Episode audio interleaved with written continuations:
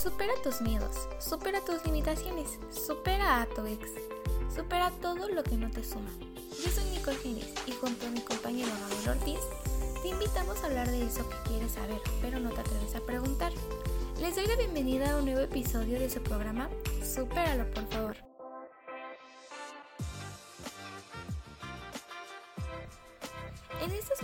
Días se me ha hecho muy común escuchar acerca de la dependencia emocional y justamente eso nos inspiró a hacer un episodio hablando acerca de este tema, centrándonos especialmente en las relaciones de pareja adolescente.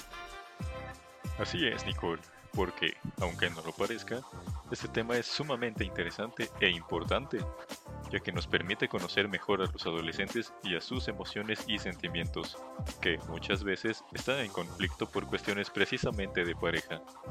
Pero antes de iniciar, acompáñennos a escuchar el siguiente caso. Tengo dependencia emocional. Y eso quiere decir que tengo miedo a que me abandonen. Muchas veces me puedo llegar a sentir insegura y necesito que alguien cuide de mí y me ponga mucha atención. Me cuesta mucho establecer límites, tomar mis propias decisiones y muy frecuentemente me siento sola.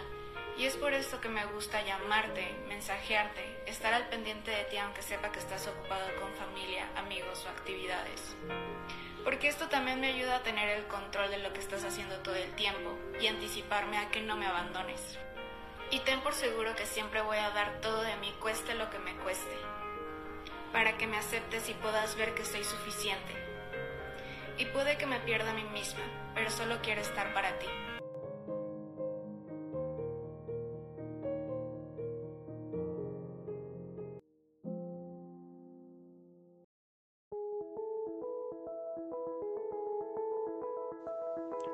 Todos en algún momento fuimos adolescentes, ¿no es cierto? Tuvimos ese primer amor que tanto nos cautivó y que nos hizo sentir más vivos que nunca. Pero éramos jóvenes, estábamos viviendo experiencias nuevas por las que no se nos dio ninguna clase de preparación. Y debido a todos los cambios que se producen en la etapa de la adolescencia, estas experiencias relacionadas con las parejas pueden producir un factor de riesgo para los mismos adolescentes.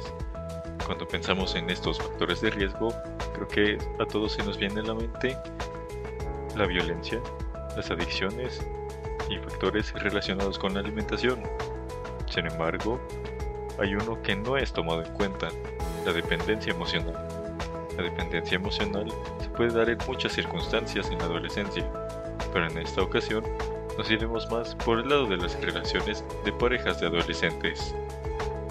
Supongo que la mayoría tenemos una idea de a qué nos referimos cuando mencionamos la palabra adolescencia. Pero ¿qué pasa cuando nos referimos a la palabra dependencia emocional? ¿Qué es eso? Bueno, basándonos en el autor Jorge Castilla Blasco y su libro La superación de la dependencia emocional, este nos menciona que la dependencia emocional es un patrón persistente de necesidades emocionales insatisfechas que se intentan cubrir de manera desactativa con otras personas. Por ejemplo, se intenta compensar una insatisfacción en el área afectiva mediante la relación de pareja. De esta manera, la pareja se convierte en lo más importante y siente que no puede concebir la propia existencia sin el otro al lado. Antes de continuar con nuestro tema, el día de hoy haremos un pequeño corte comercial.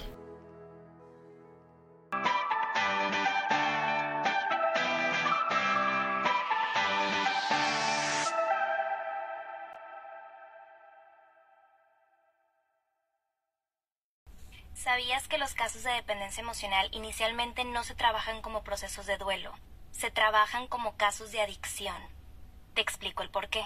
Las características de una persona con dependencia emocional, que son diferentes a la codependencia emocional, pero eso ya lo veremos en otro video, son personas necesitadas de amor y adictas al amor también. Son personas que no pueden tomar decisiones por ellos mismos y siempre esperan que alguien más los tome por ellos, que alguien más se haga cargo de ellos, y claro, tienen un miedo al abandono increíble. Y eso hace que empiecen a hacer de su pareja su mundo, porque tienen esta idea irracional o esta creencia irracional que por más que den y den y den, su pareja menos se va a ir. cuando sabemos que no es así. Entonces dejan a un lado su vida, dejan a un lado sus amigos, dejan a un lado sus cosas para que su mundo empiece a girar en torno a su pareja. El detalle es que las personas dependientes suelen sentirse atraídas por personas que no están disponibles emocionalmente, como es el caso de los narcisistas. Entonces empiezan relaciones muy conflictivas del vaivén, de cortan y vuelven, cortan y vuelven, y eso les empieza a generar una adicción a la adrenalina y al cortisol que se genera en su cerebro, o sea, químicos cerebrales que regulan tus emociones y comportamiento. Incluso en la interacción sexual hay una química increíble. Y no porque su pareja sea la mejor en la cama o el mejor en la cama. Es por toda esta adicción cerebral que cuando se junta una relación sexual crea un éxtasis. Es por eso que inicialmente en terapia las personas con dependencia emocional no se trabajan como procesos de duelo hasta después. Primero se tiene que trabajar la adicción que estas personas generaron hacia sus parejas, para posteriormente poder trabajar un proceso de duelo.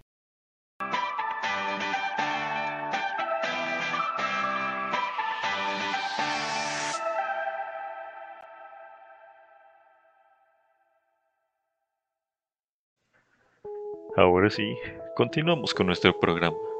Mi compañera Nicole ya habló sobre lo que es la dependencia emocional, pero la pregunta ahora es, ¿cómo interviene la dependencia emocional en las relaciones de los adolescentes? Bueno, ya que la adolescencia es una etapa de transición en la que se pasa de ser niño a ser adulto, en donde la transición de cuerpo y mente se conjuga con el entorno, el cual es precisamente muy importante para permitir que los cambios fisiológicos producidos condesciendan llegar a la edad adulta. Es posible pensar que esta transición también ocurre en las relaciones de pareja que se tienen en la adolescencia, ¿no? Bueno, no obstante, cuando se evita que la pareja se convierta en algo transitorio, se puede convertir este vínculo amoroso en una pareja dependiente. Retomando la idea de un autor Donald Woods Wincott, la función de la pareja en el adolescente es funcionar como un objeto transicional que amortigua o ayuda a contener la ansiedad que provoca la separación con los padres. En este sentido, vaya, el contar con una pareja transicional en la adolescencia cumple una función similar al ayudar a formar a la persona en sus primeras experiencias en el entorno amoroso, donde se incluyen la sexualidad, la convivencia íntima, el narcisismo, la alteridad, la fusión y la separación, la cual, en el mejor de los casos, permite una integración de la identidad de la persona, tanto como individuo y de una primera agrupación de pareja, posterior al modelo parental que se vivió con los padres de cada uno. Tomando a otro autor, Alian Branconier, y sus estudios, estos suponen que el adolescente busca inconscientemente la imagen del padre del sexo opuesto o con las características opuestas para formar una relación. Incluso busca una persona que refleje lo que le gustaría llegar a ser. Además, en la mayoría de los casos, el adolescente puede elegir a la persona que lo ama para aumentar su autoestima. Vivir una relación de pareja como un objeto transicional permite la diferenciación, pues procesar un duelo por pérdida de pareja permite a su vez la individualización, lo cual implica ser más responsable por lo que es y por lo que se hace. Las rupturas de las primeras relaciones amorosas funcionan como un objeto transicional, reviven el dolor y la negación ante la pérdida de los padres, los cuales fueron los primeros objetos de amor. Sin embargo, si no se tiene la intención de pasar por la pareja transicional y vivir una ruptura con estas primeras parejas, entonces se puede convertir la relación en una pareja dependiente. Cuando la pareja no es vivida como un objeto transicional, sucede que el adolescente se vincula con objetos parciales y no con objetos totales, convirtiendo así a su pareja en un fetiche, lo que conlleva evitar la ruptura en la relación.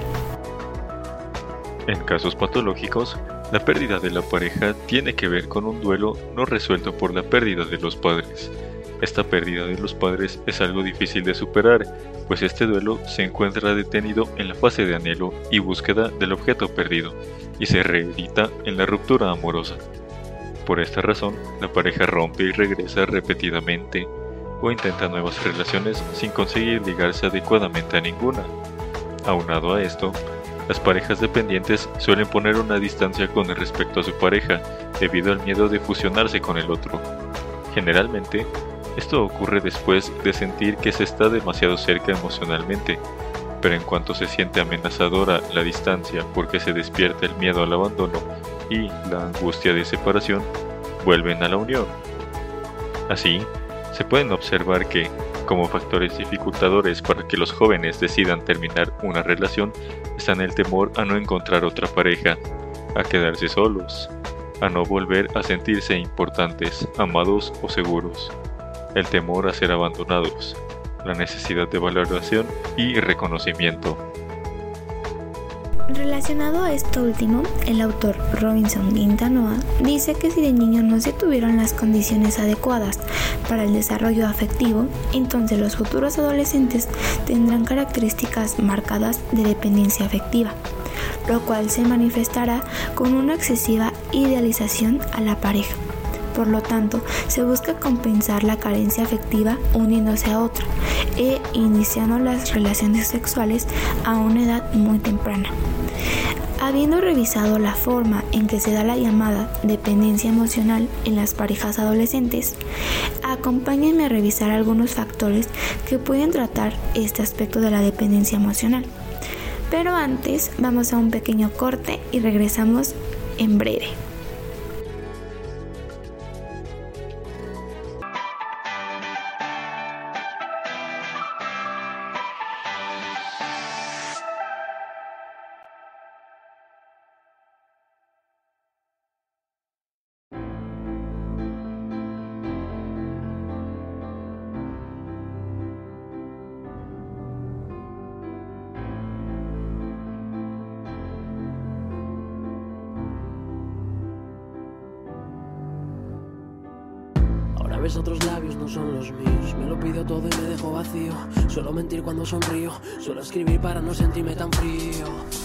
Nada sirve si no dejo de pensarte. Mi cuerpo con mis compas, mi mente en otra parte. Dicen que he cambiado, que me encuentro como ausente. Que te has ido y aún te tengo presente. Duele tanto ver cómo todo cambió. Tira mi cuarto, te escribo versos de amor. Perdidos, sin ganas de ser escuchados. Han nacido de esos besos que nunca nos hemos dado porque se terminó. A pesar de esa promesa que decía que no, se acabaría una vez empieza, pero míranos. Ya ni nos reconocemos, lo apreciamos lo que hay hasta que lo perdemos. Tengo miedo de no encontrarte, de perderme en un Hay voces que me gritan dentro que tú eres la mitad del cuento. Se congeló mi corazón desde tu adiós. Tengo miedo de no encontrarte, de perderme en un lugar donde no sueles estar. Hay voces que me gritan dentro que tú eres la mitad del cuento. Besarte los labios, mirarte a la cara, recuerdo los besos que dabas y me acariciabas, no lo supe ver. Si yo me fui, ahora quiero volver. Los meses pasaban como si de días se trataran, no sé qué esperaba, sé que te dañaba y no lo supe ver. Lo que me diste lo tengo a deber. Buscábamos, imaginábamos, éramos trozos de amor. Yo nunca te pido nada, Señor, pero es que necesito perdón. Llorábamos, aguantábamos. Si es eso lo que el mundo nos enseñó, que después de la calma viene la tormenta y nadie soporta este dolor. Tengo miedo de no encontrarte, de perderme en un lugar donde no sueles estar. Hay voces que me gritan dentro que tú eres la mitad del cuento. Se congeló mi corazón desde tu adiós. Tengo miedo de no encontrarte, de perderme sueles estar. Hay voces que me gritan dentro que tú eres la mitad del cuento. Mi vida deja que lo intente una vez más. Perdido, desamparado, dando tumbos con el rumbo a ningún lado. Tú me has evitado, tú me has olvidado y haces como si lo nuestro jamás hubiera pasado y ando tus besos saben mal porque fueron un mal trago. Tú me has deslumbrado, yo no te he olvidado. Veo todo oscuro porque no estás a mi lado. Y desde que te fuiste y me dejaste, ando como un soldado que tú te desarmaste. Hay cosas que no entiendo, pero tú me las mostraste. Que el amor no existe porque tú me lo robaste. Y tú no sabes bien lo que yo siento por dentro. Lo siento, no apreciaste aquel momento, no. Tengo miedo de no encontrarte, de perderme en un lugar sueles estar. Hay voces que me gritan dentro que tú eres la mitad del cuento. Se congeló mi corazón desde tu adiós. Tengo miedo de no encontrarte, de perderme en un lugar donde no sueles estar. Hay voces que me gritan dentro que tú eres la mitad del cuento. Mi vida deja que lo intente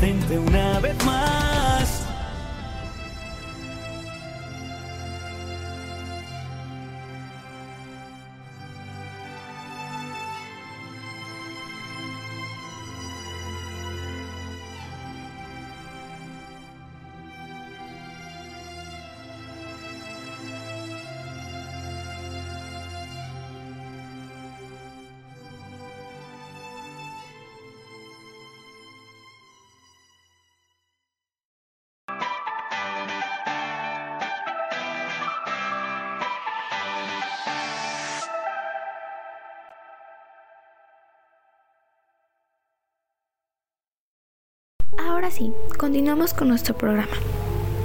La dependencia emocional es vista como un trastorno, por lo cual, como la mayoría de estos, es tratable con ciertas medidas. El autor, Carlos Yela, menciona dos factores de protección ante la probabilidad de sufrir dependencia emocional. Dichos factores son desarrollar fortaleza emocional y mantener una posición crítica al hablar de idealización en las relaciones de pareja. Muñoz y Nova Gómez también sugieren realizar un entrenamiento en las habilidades sociales en la persona con dependencia emocional para trabajar en áreas afectivo-emocionales, académicas, cognitivo-verbales, de interacción social, autocontrol, solución de problemas y autocuidado. De igual manera, la terapia de aceptación y compromiso también puede ser una alternativa para solucionar la dependencia emocional. En esta terapia se busca examinar los problemas psicológicos en la relación a las prácticas sociales y en especial con las reglas que circulan en la comunidad verbal y que gobiernan las formas la forma desadaptada la conducta de los individuos. La terapia de aceptación y compromiso tiene como objetivo lograr la aceptación psicológica es decir, busca que la persona esté dispuesta a aceptar las sensaciones y pensamientos problemáticos para luego buscar una forma para evitarlos. Finalmente, cabe mencionar que la dependencia por sí misma no es mala, pues hasta cierto punto es deseable. En toda situación de pareja debe existir cierto nivel de dependencia para mantener el vínculo unido.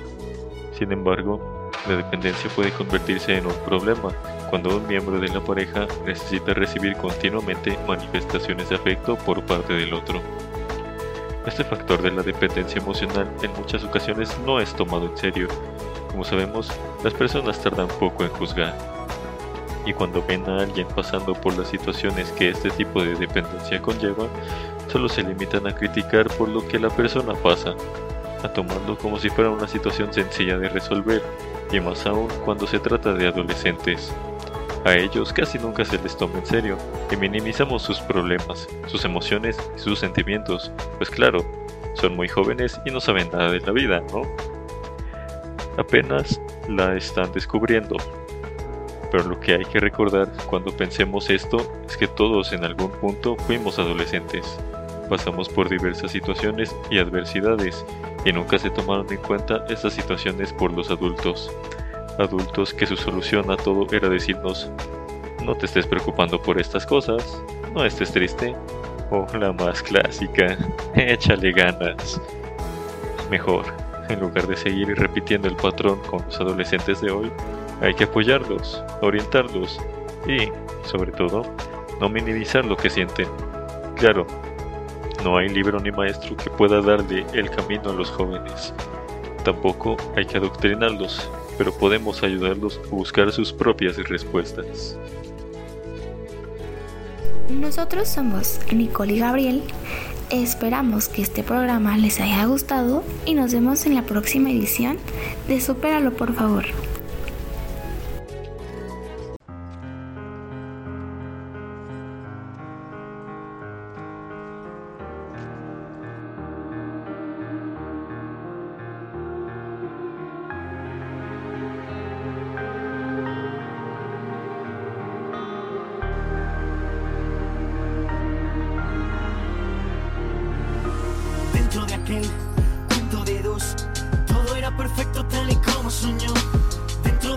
Espacio se sentía ganador, pero su cuento cambió, su cuento cambió.